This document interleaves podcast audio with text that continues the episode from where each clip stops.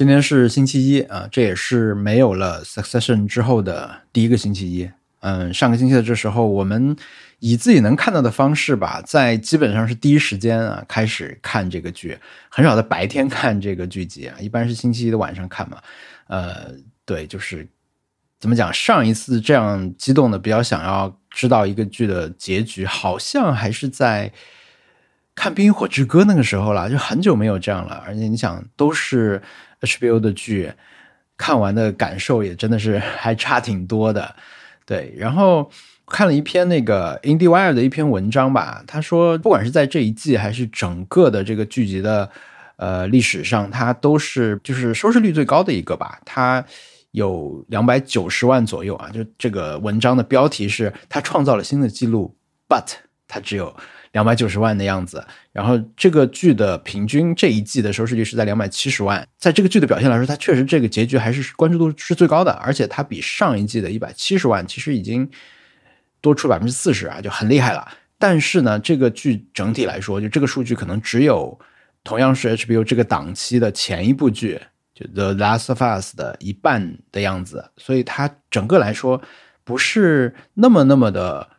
热门的一个剧啊，虽然说你可能身边很多朋友都觉得这个剧口碑很好或者怎么样，Indie One 的一个影评人，他叫 David Arish，好像他说，呃，是啊，就只有两百九十万人而已，但是呢，这两百九十万人的每一个都会写一个小小的心得啊，都会写一篇 think piece，嗯，所以。现在大家听到这个，可能就算是我的 think piece，就是我看完之后还是有一些很想说的话。尽管我觉得就评论这个剧其实很难啦，因为它真的它很好，大家都说它很好，然后就会说哇演的也很好，拍的也很好，就是很多时候来来回回就是这一套东西，它不断的在被强强化嘛。因为我觉得你如果看这个剧，你很容易就感受到它很好，但是呢。具体讲的话，你除非就是拿出一些很很具体的场面，或者是一些台词那些很具体的例子去讲，不然的话就很容易落入他对他框架的一种描述啊，所以就很难，你很想夸他，但是很难很难把他夸的很好。对，所以呢，嗯，我觉得在结局的时候还是想稍微的总结一下吧，一个是说一下我对这个结局的看法，还有就是整个这一季我也选了三个名场面啊，就像是我们做其他的这种单单部剧的这种方式一样，我选三个。具体来讲的名场面来讲，我剧为什么喜欢这个剧啊？就是它最最好每个名场面都能稍微代代表一部分这个这个作品的一些特征吧。但我不知道我在这一步能不能做到啊。然后今年以来的惯例，我每个月的月末都会来有一期节目来讲一下，说我这个月整个都看了什么作品。但是这个月，因为我其实主要就看了呃。月初看了那个漫长的季节，然后中间主要是看了继承之战嘛，所以说，呃，漫长季节我已经做过一期单独的播客了，当时看完第一时间就做了，然后中间我也没有看什么电影，然后很多剧，比如像《在拉索》，好像六集之后我就没有看了吧，然后还有一些追的这种动画片也没有到结束的时候，所以我就不再做那个。综述的节目了啊，比如像《跃动青春》呐，我还看了我推的孩子，我还看了《天空天天国大魔镜》，这些都在追。但是你现在去讲，跟一个月前讲，肯定没有太大区别，所以我暂时就不做那个综述节目。好，那我们先来讲一下我对这个结局的看法。这个结局当然，我觉得它很厉害啊，这真的是一种既是非常精彩的一集，也同时是作为如此精彩的一部剧集的收尾，它还能把。大家之前一直觉得很厉害的东西，再往前再推一步，我觉得这个是很厉害一件事情啊。然后我觉得这个剧它的结局有个特点吧，就是说这个结局还是有个悬念在，尽管可能在我看来，这个剧最后，呃，因为它有一个表面上的悬念嘛，就是从这个剧的概念，甚至从这个剧的第一集开始就有一个大的悬念，就是谁会成为这个公司的 CEO，对吧？大家一直在说的谁会赢，谁会赢，其实就是说 CEO 最后是谁嘛。所以第一集开始。出现了这个悬念，然后在后来的所有的部分都是不同的势力在想要让自己成为最后的这个赢家，所以它表面上有一个这个巨大的悬念，然后呢，围绕这个悬念，那么在最后一集之前吧，我也看了一些网站，呃，反正就大家都围绕它做了很多的东西吧，呃，那最大的猜想就是谁会赢，也就是说谁会当上 CEO，我还看有些媒体真的就是他们会让。娱乐部门所有看这个剧的人都来预参与预测，说谁会赢，然后说说为什么呀这样的，然后我的结论就是，这个剧厉害的地方，《Succession》厉害的地方就在于，你看每一种大家的说法，哪怕是很扯的那种说法，你也会觉得这说不定会是真的。就是这个结局，它怎么结局都可以，就他都说得通，甚至他一集之内他都可以说得通。如果他是一个大家猜测这种比较热门的一些人选，成最后能够当上这个 CEO，成为最后的赢家，那他一定是可以在一集之内把这件事情讲清楚的。为什么最后导致了这个结果，对吧？就是他他可以这样，他同样，他就算真的出现了一个我我瞎说啊，比如说是最后 CEO 是。呃，这个老头以前的保镖，我已经很难想出一个没有人猜过的人了，对吧？就是在主流那些猜测里面，哪怕是赔率比较高的那些人，可能也有人猜过了。那就算他来了一个真的大家都没有想到的人，他甚至都可以被变成一种极端的荒谬，一种表现手法来猜想。就是不管是谁赢。都说得通，而且大家一定能从前面找到各种各样的蛛丝马迹去帮他证明说啊，原来是这样啊！我觉得这个剧就是厉害到这种程度吧。呃，当然他最后不是顺着我想的这种方式，就是随便选了一个人，他还是其实是编织了一套很厉害的网络，让所有的大家。就是在这个剧里面可以感受到这种情绪都达到一个新的高峰的这种程度去结束的，那当然是很了不起。但是我觉得在这个结局来之前，其实他已经就已经立于不败之地了。这个结局一定是会很厉害的。有两个原因导致了他这么厉害啊，一个就是他把嗯大家心目中觉得一定会在最后发生的这个事情，或多半会在最后发生的这件事情，就是呃 Rogan 的死亡放在了第四季的第三集，而不是拉到了最后啊。他在呃，第四季可以说是刚刚开始不久就把这件事情给展开了，就让这件事情发生了。那之后呢？其实你可以说，我们看到了一些呃，在在这个老板去世之后新的一些变化。但是你也可以说，整个这个事情进入了开始进入一个新的循环。这个剧集结束在这个循环的哪一个节点，其实都是 OK 的啊。我觉我是这么去理解。还有一个厉害的地方就是。怎么讲？我听过一个传闻是说，这个剧它在播之前吧，好像是拍完了播之前才跟大家说这个是最后一季，就是这个这个编剧啊，这个 Jesse Armstrong，呃，他是最后一季才讲的啊。然后我好像隐约在哪里看到过，是说演员当时都还以为后面还有，但是呃，他说我们就没了，我们就以以此为结束。我觉得这也是这个剧的一个特点吧，就是说这个结束。你当然可以把它看作是一件事情的结束，但它当然是很多别的事情的开始。就以这个剧以前的做法来说，这根本就不算完，因为他们这里面发生了太多次你觉得不得了的事情，但是好像在下一集或者下一季开始的时候，好像又不怎么样了，好像对这些人来说，这些事情都。不会留下什么痕迹，不会留下什么后果。在发生的时候，你看上去就觉得是灭顶之灾的事情，对他们来说就好像过去就过去了。也甚至你可以把这个东西都当成是对这是这个人群的一种描写吧。所以，如果他们是这样的，那么我们今天看到这个结局，对他们来说又算什么呢？他们一定可以再起波澜，对吧？他们可以在这对他们只是一个阶段性的事情，你可以完全可以这么去理解。我觉得这也是这个剧在前面几季里面给人造成的一种印象。所以呢，基于这两点，我觉得。他在开播之前就已经决定了，这是这这不会有一个失败的结局啊！但是我当时没有想到的是，他可以这么成功，就他可以像我刚才说的一样，他把我们在这个剧里面大家欣赏或者说大家啊皱着眉头在那看的那种那种心情推到了更高的一个境界。我觉得这个是厉害的啊！就所谓的啊，有一句话说是呃，想一个。厉害结局不难啊，重要的是你怎么走到那里去。我觉得他确实证明了说，他这个东西不是光在一集之内。虽然这一这一集开始之前他还有悬念，但他不是在一集之内真的给你一步迈到那里去的。他还是运用到了前面用的无数多的这种伏笔的东西，然后最后给你一个足以说服你、说服让让大家都很幸福的这样一个结局吧。啊，所以我们刚才说。呃，这个谁会当上 CEO 嘛？那最后的结局其实是 Tom Tom Wamscoms，对吧？这一个奇怪的名字，呃，他当上了 CEO，然后，但是他呢，怎么说？他也最后不是显得不是那么快乐吧？啊，我不知道。但是嗯，这个是表面的那个悬念的终结嘛，但实际上这个剧里面还有一个重要的悬念，就是说，呃，它当然是继承之战，对吧？我们把它翻译成继承之战，但是它你如果说只是把它翻译成继承的话，你也可以这样去想，就是每一个人或者说家族里的每一个人从。这整个的故事里面继承到了什么？就是家里的每个人都得到了什么啊？有的人得到了奖励，有的人得到了惩罚，对吧？尤其是我们一直被一直被我们视为这个候选人的三兄妹，他们或者说四兄四兄妹，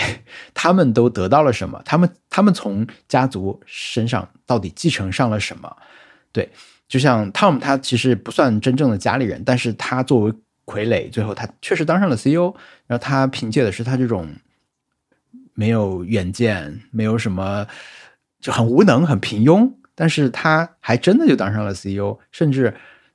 呃，就是你开玩笑说他在最后一季里面没有怎么得到睡觉的机会，可能都是他当 CEO 的一个原因，这就很扯，对吧？但是很好笑。但是，呃，你再去细数那几个孩子得到什么的话，就最明显的其实是啊，当然看到很很明显，然后其实 Ship 也很明显，就是他相当于最后是他做了一个最重要的决定，但是。他相当于是以付出自己的幸福为代价，就是他变成了他妈妈的一个新的版本嘛。就他跟汤汤姆的关系，就跟在很多年前他妈妈跟他爸爸的关系是一样的。就是而且这个是以第一第一集来说，这是一个完全的反转啊，这也是一个一个角度。然后从这个角度你去看的话，就是每个人继承到的东西这件事情。他也是写的很精细的，他没有说我最后只交代一个很大的结局在那里，说谁是 CEO。那他其他的这些副副的这些线条写的也都很好。然后结局播出前还有一些预测，那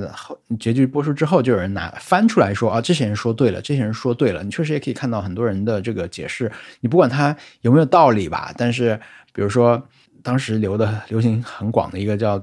说这个 Tom 的姓氏嘛，因为 Tom 这个姓氏叫。Wams Wamsgums 万斯甘斯啊，这个名这个是一个很少见的一个姓。然后，呃，当时 TikTok 上有一个预测，就是说他他预测 Tom 会成为 CEO，因为呃这个姓，呃你如果去查的话，只有一个叫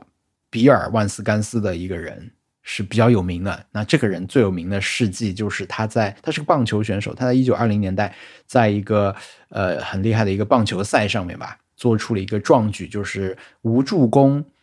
呃，连杀三人吧，好像是。对，那你把它套用到这个剧里的话呢，那那确实汤姆就是把三个候选人都打出局了啊。但是好像我看后来看到制片人出来说，这个其实不是啊。他说这个姓好像主要就是是他其实是他们同事的一个姓吧，我不知道这个是真是假的，但是。这个作为最最终最终集播出之后一种娱乐吧，大家都一直在对各种预测，就是说的准不准？那还有就是，当然就是因为大家一直都说它是现代的沙沙翁剧嘛，都说它是莎士比亚啊，它里面又有很多的，它有李尔王的这种元素，但是它也有王子复仇记这些，它其实是不是很严谨的去改编了某一部沙翁剧？但是呢，就相对松散。但是呢，比如说李尔王的结局，其实。就是儿子输给了这个爱德华嘛，那个，然后爱德华的在这个戏里面就一直被叫做 p o o Tom。然后我看过 Jesse Armstrong 的一个采访，他好像是在第二集的时候决定了，呃，Tom 会成为新的 CEO。但是我不知道那个时候他决定了多少细节啊，因为我呃这周还看了一篇文章，我觉得也很好玩，因为就是因为这段时间是很多剧集的结束。就是除了 Succession 之外，HBO 还有那个 Barry，他们好像是同一天结束的。然后这一季那个呃泰拉索也结束了，也是最终季。还有那个呃了不起的麦瑟尔夫人呐，还有一些别的剧。所以其实有一个关于呃剧集的大结局的一个讨论吧。啊，一个重要的观点，我我还挺认同的，就是说，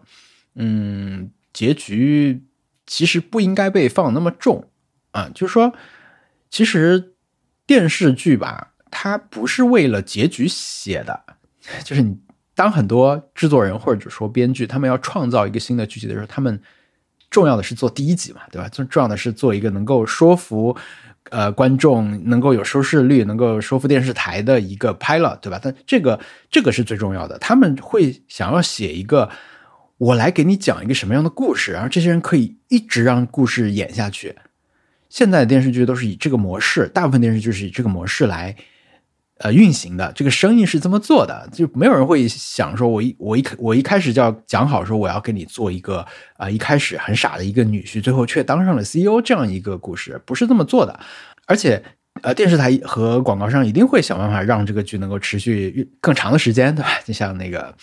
呃，那个《Stranger Things》一样，一季一季这样去接。在这样的一个情况下，我觉得他们觉得吧，就我看那篇文章的作者觉得写不好。一个剧的结局是可以被原谅的啊，最著名的可能是比如像宋飞，宋飞就是一个在一开始被拟定出来的时候，只是为了创造那些场景，就我们这里有这样一个人，这样一个人，他们的平时会发生什么事情，他没有去写一个结局，但他当他运行不下去的时候，他硬写了一个就是史上比较差的一个结局了啊，就以这个剧的平均水准来讲，他是最后一最后一集有一个大审判一样的这样的，就是让之前出现过人都出现来来。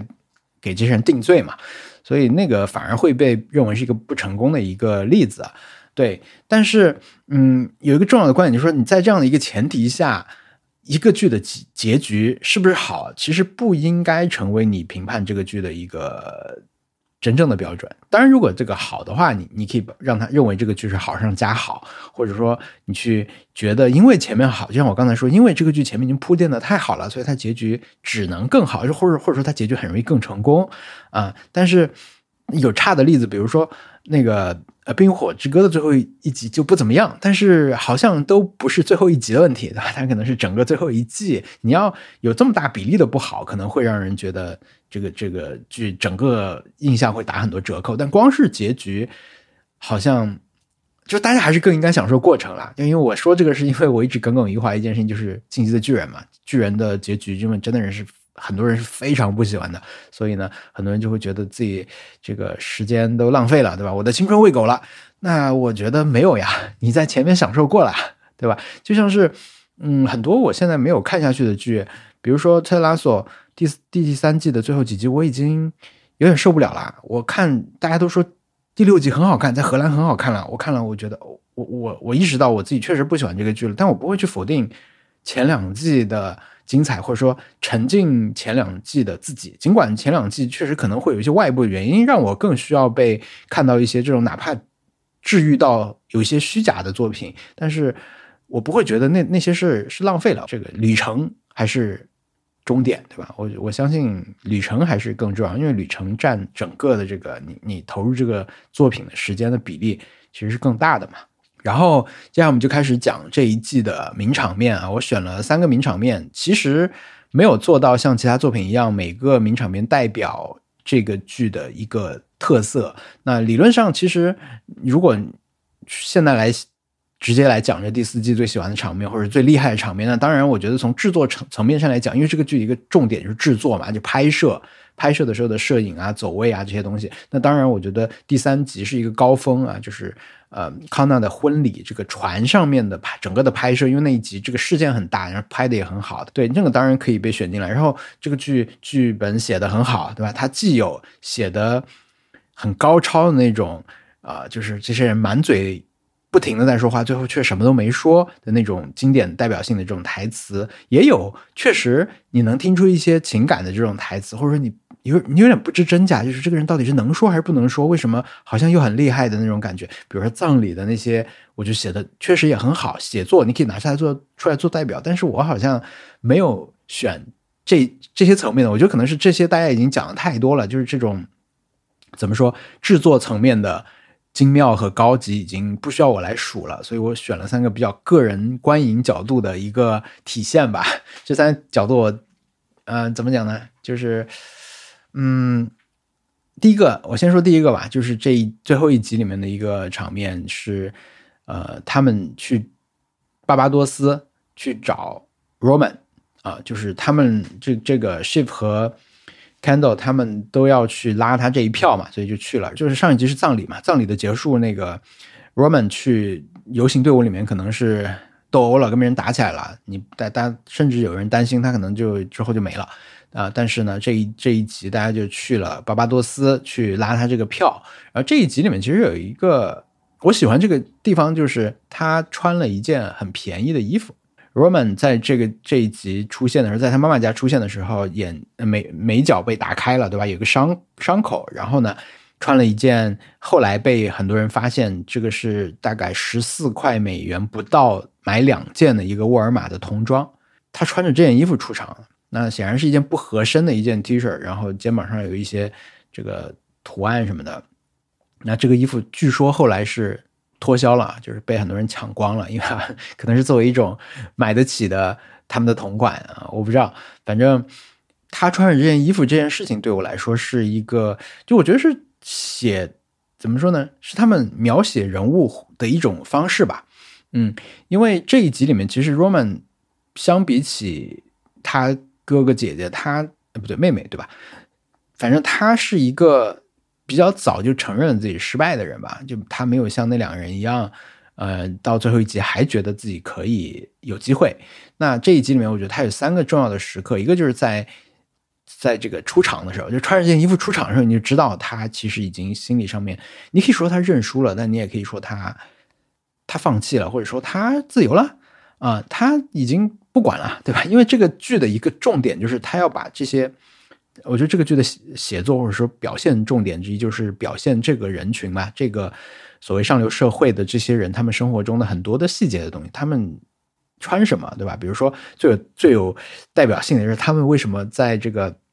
他们在直升飞机上说话，为什么声音那么小，对吧？因为他们戴着那个耳机，他们根本听不到外面噪音，就是对他们来说是很安静的一种存在，就是我们不知道，但是编剧会把它作为一种默认的东西去写的啊。然后还有呃，他们出出。自己家的飞机是不需要低头的，就类似这些事情，或者是他们的穿着，这已经很多人写过。就穿着在这个剧里面当然是很重要的一个点。那我觉得，在他穿着这件衣服出场的时候，就说明很多事情。对，所以呃，这是我的一个名场面。然后这这一集，当然他我觉得三三度崩溃吧，就是第一次可能就是这个时候，第二次是聊完之后嘛，就那天晚上聊完以后，在那里做那个怪味奶昔的时候，做那个给国王的奶昔的时候，然后他们。其实一个个都相当于是发表了一个宣言式的东西，然后在心大家心情比较放松的情况下，已经好像已经确认了说，我们三个现在就决定派 Kendall 去当这个 CEO 了，我们站在同一战线了。那其实 Kendall 要在这个时候去不算安抚他，要跟他确认一下，或者是有个宣言式的东西，就是说 Kendall 跟他说，其实你你也知道你自己不想要这个，对不对？那这个时候。他也说不出什么，对吧？就 Roman 也没有说什么，但是就可能对他们来说，这时候答案确实已经很明显了，就无声胜有声的那种感觉。这是他第二次的第二次的放弃或者失败吧。然后第三次当然就是在最后的那个会议室里面，他呃，就当然中间还经历了在他爸爸的那个办公室的那个他被哥哥虐待一下，就是把他那个伤口贴在自己肩膀上那个。但是到最后的会议室里面，他也。他不光是在说自己的心声啊，他也在重复跟跟他哥说：“我们我们都是不是，我们什么都不是啊。”就是他，我那个是他最后的一个宣言嘛。所以最后他去点那个酒的时候，我不确定啊。他最后点了一个马提尼。我之前看到过一个东西，就是在纽约的一些酒吧，为了让很有钱的人能够证明自己很有钱啊，有的酒吧会做一万美元的马提尼。我不知道。他点的是不是这个？因为没有镜头足够清楚去交代这个，但是我我不知道，就是我联想起了这个这个事情。对，就是我的第一个名场面，第四季的第一个名场面，我觉得就还是这个童装啊，穿童装出场这个事情，因为他可以说是对这个剧集描写人物的方式前面一直维维护的一个东西。他现在在这里打破了一个小的缺口，让你看到他穿了一件这个衣服出场，又不合身又很便宜，但他现在就穿着这个。这种感觉，其实我想了一下，我我想的这三个呃名场面都跟这个东西有关系，都是这个所谓的上流精英的人群，嗯，接到地面的时候的那种瞬间吧，或者说跟我们这种普通人能够产生一点点关联的时候，好像是有这么一个小的共同点在里面。对，然后第二个。名场面呢，其实是也是在最后一集，是 Madison 和 Tom 的那个决定性的那个谈话了。就他们俩在那聊，那当然里面有很多名台词，对吧？啊，这个汤姆说：“哎，我们都是男人嘛，就这种。”呃，怎么说？我觉得毛骨悚然，对吧？让人听上去觉得啊，这个人，嗯，对，这这你们都聊了什么呀？对，但就是对于整个剧来说，你不觉得这是一个非常非常具有决定性的场景吗？但是你真的，你听听这个事情是怎么决定、怎么被决定的，他们到底说了什么？我觉得这写的真的是太精彩了。即使是在这个时候，也完全可以不是 Tom，对不对？我觉得荒谬就荒谬在这儿。他只是随便跟汤姆聊了一下，他只是随便的把汤姆列为了一个人选。你看上去是这样的，他完全还有别的人选。那些甚至是我们没有怎么听说过人，他拉一个人出来可能也行。这不就很荒谬吗？我们看了那么久，结果你你你告诉我是这么决定的这个人。然后甚至这个 Madison 之前跟 Kendo 有聊过一件事情，他问 Kendo 你睡得好不好？呃，Ken 道说我睡得不好，我一只眼睛是睁开的啊，就是因为事儿很多嘛，就就是。没有办法睡好，Matson 当时就说我也睡不好，然后他说我没有见过任何一个我看得起的人是睡得好的，对他他他们有过这么一个对话吧，然后这一季你可以注意到汤姆被重点表现一个事情就是他。没没有时间睡觉，他没空睡觉，因为他作为一个这些人里面相对实际工作稍微多一点的人，在这一季确实就比较忙，而且这一季因为他表现方式就他经常是一整集就是表现一天的事情嘛，所以说这段时间他确实非常忙。你比如说大选那天他电视台的事儿很多，然后葬礼那他都没去，然后你想，可能就是这些非常偶然的事情决定了说，哎，你看 Mason 如果在葬礼上一问起，哎，汤姆。很忙啊，他他们赶到外地去救火去了。你想他这么大的事儿，他都不来，他他他好像确实工作上面是 OK 的，就就就是很偶然的一些这种很狗屁的事情，就决定了就是他。然后还有一个重点就是，，Tom 好像真的很忙，但是实际上我们看到 Tom 在工作的时候，他到底做过什么非常实质的工作，好像是没有的。哪怕就是在他主要的工作场景的那个电视台大选之夜。你看他到底做了什么事情？他真的没有做什么事情，他做的就是完完全全的 bullshit job。然后另一个人呢，Mason 做的又是什么？Mason 当然现在他已经是一个亿万身家的这种科技老板，但是呃，他的公司的同事其实也说过，他都不是一个正常的一个 code，对吧？他也是靠坑蒙拐骗，用别人的劳动成果，相当于是呃换到了自己的钱。实际上，目前在这个权力榜的前面两。两个人，他们做的都是什么工作？他们是假的程序员、程序员，或者是假的 CEO，对吧？又荒谬又真实啊！就就是这个剧本身，因为他我看他的一个角度，就是我倾向于把里面这些人的工作方式都认为是真的啊。我之前也说过这个，比如说，呃，有两件事情，我觉得是会会让我很很相信这个剧的，对对，里面很多人的这种工作方式的描写，比如说，呃，Roman 当时买足球队嘛。他因为要为了他爸爸过生日高兴，他就买了他爸爸支持的足球队，但他买错了。但是他还是作为美国老板去了这个球队的训练场看这些球员。那其实真的对我来说，我当我看到上赛季阿森纳的那个纪录片里面，因为阿森纳的老板叫克伦克啊，斯坦克伦克，呃，他是美国，他是沃尔玛的老板，非非常有钱啊，有很多的体育俱乐部，手头美北美的这种各种球队都有。这个人一向是。不关心阿森纳的就不给阿森纳钱，但是从前个赛季开始吧，反正好像俱乐部慢慢走上正轨。那上个赛季的纪录片里面，其实就有一个片段是这个斯坦克伦克的儿子叫 Josh，Josh 克伦克，他来到了球场，就跟教练打招呼啊，跟体育总监打招呼，跟球员打招呼，那个场面跟 Roman 去那个苏格兰球队是一样的。真的是一样的，所以我觉得，在我看过这个剧之后，我以一个纯受众的，我是一个球迷，我是一个喜欢看电影的人。那但是我看足球的时候，我看这些足球转会新闻，老板给不给钱啊，或者怎么样？我看这些的时候，我我对他们的上层有一个想象，这个想象就是继承之战。然后，呃，一个是足球就作为例子，另一个就是在这一季，其实他们有一个表现，就是说，呃，就是他们会搞砸电影。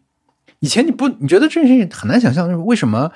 一些想要做一个好作品的人聚在一起，最后只做出来了不太好的东西。但是你在看过这一这一季的《继承之战》之后，你会觉得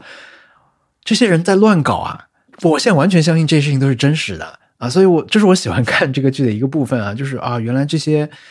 呃，权权力榜上的顶上的人，他们做事情就是这么乱来的。他们做的都是 bullshit job，但是他们实实在在的影响到了我作为一个球迷，我作为一个电影爱好者，我去 我花钱去买，我我花时间去看这些东西。那这肯定有夸张，但是我倾向于把它看作真的。然后呢，这个 Madison 和 Tom 的这这个谈话对我来说，它就是一个这种，嗯，最有钱的人是怎么工作的，以及这些人。都是一些什么样的混账的这种场面的一个浓缩吧，啊，所以我喜欢这个场面。然后还有一个，其实也跟他们的工作有关。然后这个是在这一季也是很重要的一集，就是大选的那一集。其实这个可以接着刚才那些话说了。那其实你可以看到一件事情，就是我们刚才说这些人吧，这个人群或者这个这个阶层、这个家族也好，呃，他们他们可能买了足球队，但是又很不爱惜它。啊，他们可能为了影响一个收购，他们可以去搞砸一个电影，把一个电影故意做的很差啊，甚至就开掉一个正在做一个作品的人啊，什么类似这样的，可能都都有很多。但是这都比不上大选这一集呈现的东西。他们相当于是为了自己家族，或者甚至是只为了为了自己的利益，就去呃左右了大选的结果。其实他是在让呃整个国家人都在为。他们自己的这些争名斗利去付出代价吧，啊，那这一集他当然从制作上面也有很多可以讲的东西，大家感兴趣可以去听他们播客啊，比如他们那个大选的那个现场，就电视台里面那些现场，那些主播们，那些新闻主播在放那些节目都是提前几天他先录好的，就那他们录了一套那种假的新闻在那播之类的，然后。呃，它也当然是基于一个，如果你比较熟美国选举这些新闻、这些事件的话，它也是有原型事件的。对，这些都不讲啊。我喜欢的其实是这一集里面的一个非常非常短的一个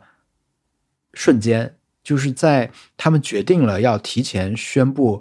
门肯当选的时候，就是在这个兄妹的会议室里面，大家做出了这个决定之后，他们要让 Greg 先去。告诉电视台的人，我们要宣布了，我们要宣布他赢了。然后 Greg 在过去的过程中碰到了 Jess，Jess 是 Kendall 的助理啊，他其实在这个剧里面整个的戏份都不是那么多啊，他确实就是一个工具人。但是这一幕真的就是一个时间上非常短，它是一个变奏，因为前面一直在说话，一直在争吵。一直在大家在头脑风暴，怎么办？怎么办？每个人都在想一些事情。当然，大局已定啊。从叙事节奏上说是一个停顿，但是这个事情它又那么的有象征意义和代表性，就妙极了的一个场面。真的就是半分钟吧，好像是。就 Greg 碰到 Jess 以后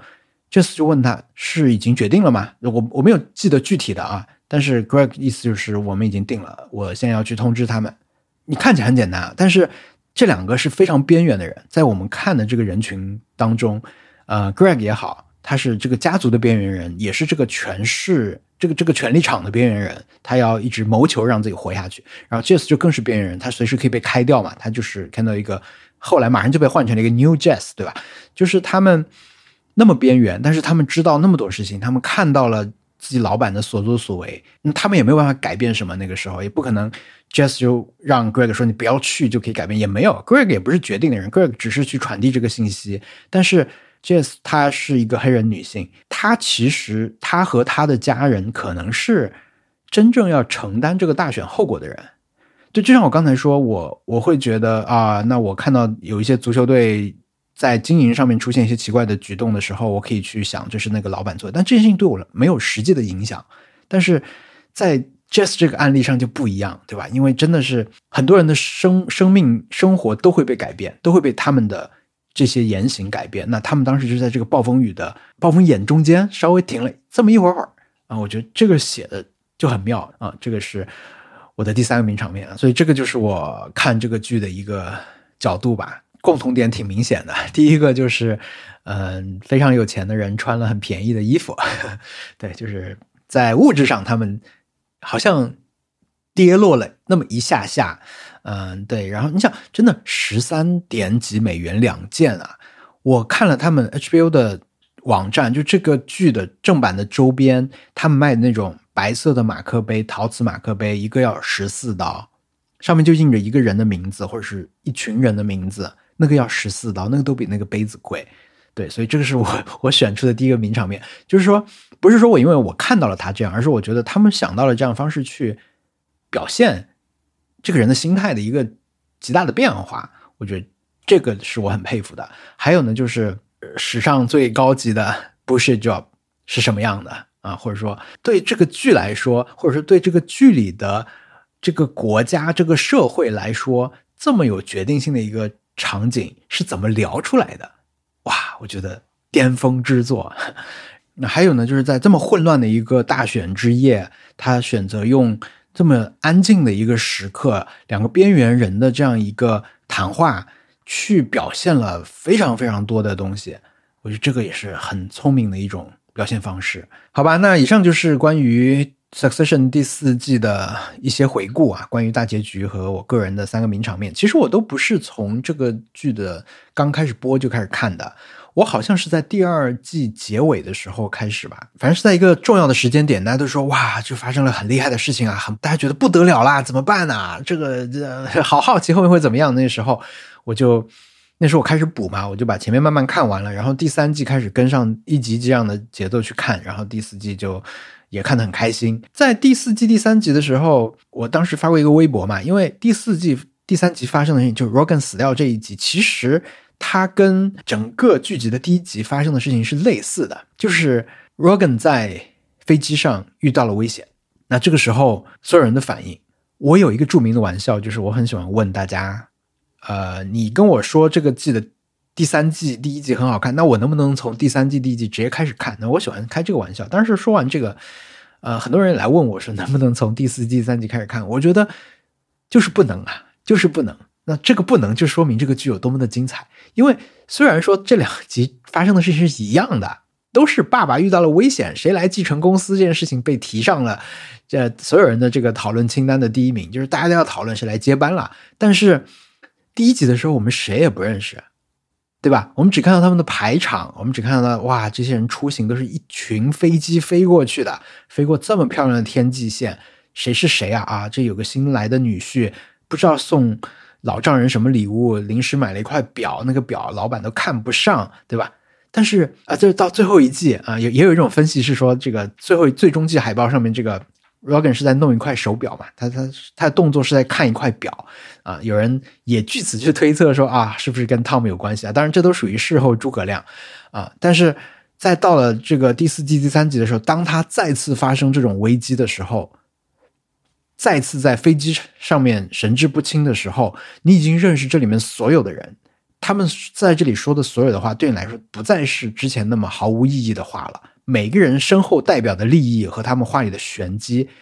你不能全猜到，因为他们自己说的人，他们都不知道，听的人都不知道，因为这就这就是关于一个所有人都在拼命的想听懂别人在说什么，但通常都听不懂的这样一个剧集，对吧？那我们也不知道具体是什么，但是这个两集之间作为观众的这种心态区别，我觉得就是就是这个剧的。最大的魅力啊，它是那么值得你去花时间去，就投入很多的注意力和感情在里面去看。我觉得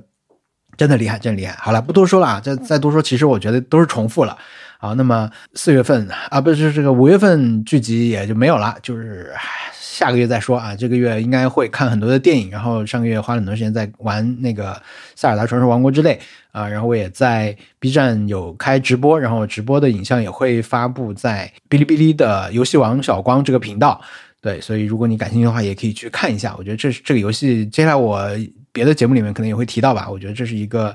怎么说呢？呃，很。那个、那个、那个的游戏，在这这里面不多讲啊，大家可以去接下来节目里面去去听我来聊这个，或者是直接去看我玩，我觉得很好的一个作品吧。对，然后六月份会看很多的电影，应该买了一些电影节的票，到时候也可以在月末的节目里面来聊。对，那今天的节目就先这样，我们下期再见，拜拜。